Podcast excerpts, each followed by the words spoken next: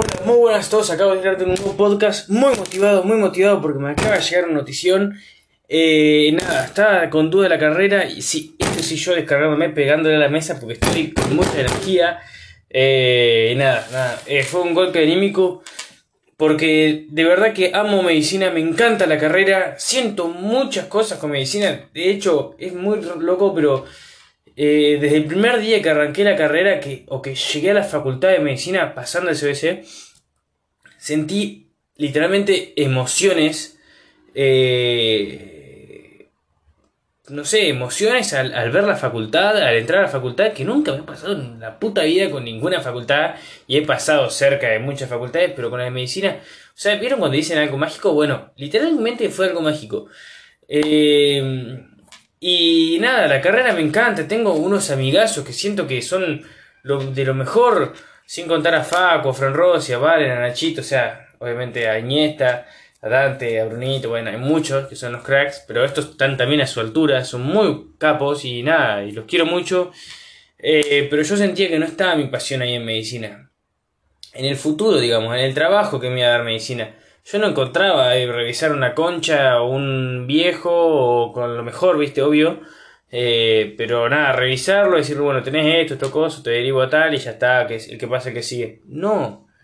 Yo lo veo más como revelación médico-paciente, la motivación. Si ustedes me escuchan y me ven, soy bastante emocional, me gusta dar consejos sobre hábitos, eh, sobre, por ejemplo, disminuir la ansiedad, dormir bien, eh, hacer lo que uno le gusta, lo que uno quiere.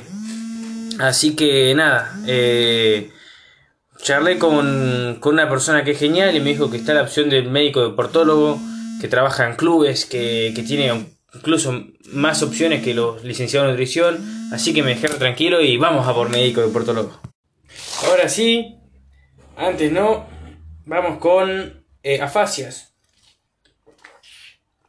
Afasia es eh, la imposibilidad de una de las funciones básicas, complejas, perdón, funciones complejas cognitivas que estudiamos.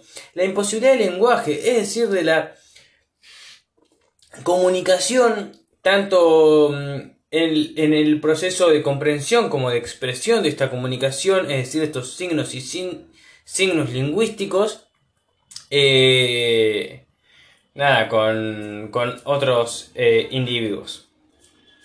Estas afasias eh,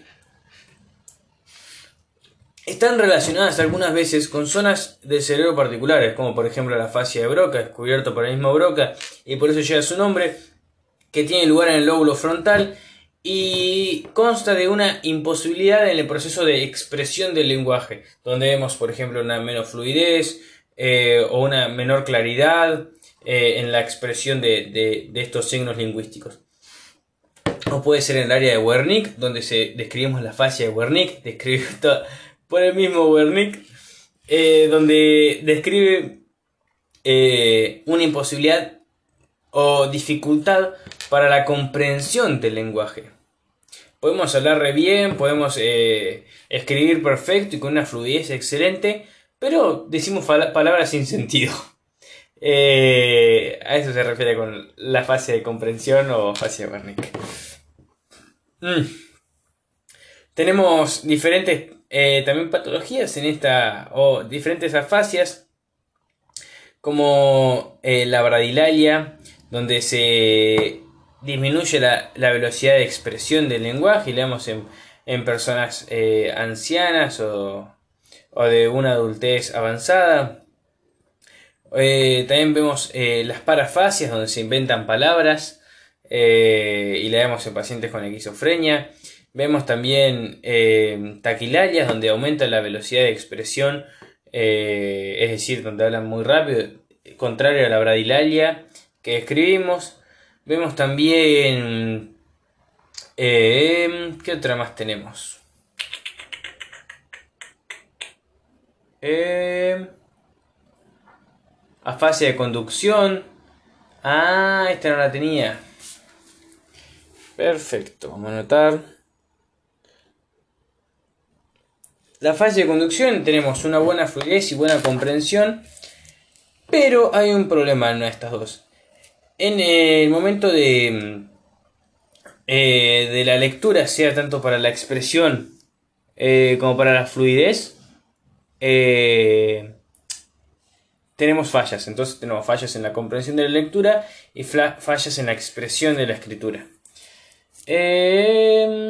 Tenemos también lo que es una difemia, donde hay una menor expresión mediante las palabras, puede ser tartamudeo, balbuceo, etc. Y por último tenemos una dislalia, o no, perdón, disartría, donde tenemos eh, problemas en la expresión también, pero más que nada en lo que refiere a la articulación de, frases y palabras.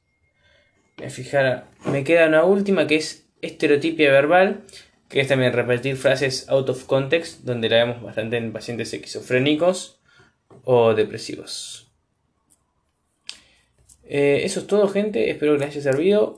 Eh, y como última vamos a mencionar lo que es eh, la fonía y fonía, que no tiene que ver con lo que son las afasias, sino más bien con problemas en los órganos fonatorios. Como por ejemplo puede ser en las cuerdas vocales.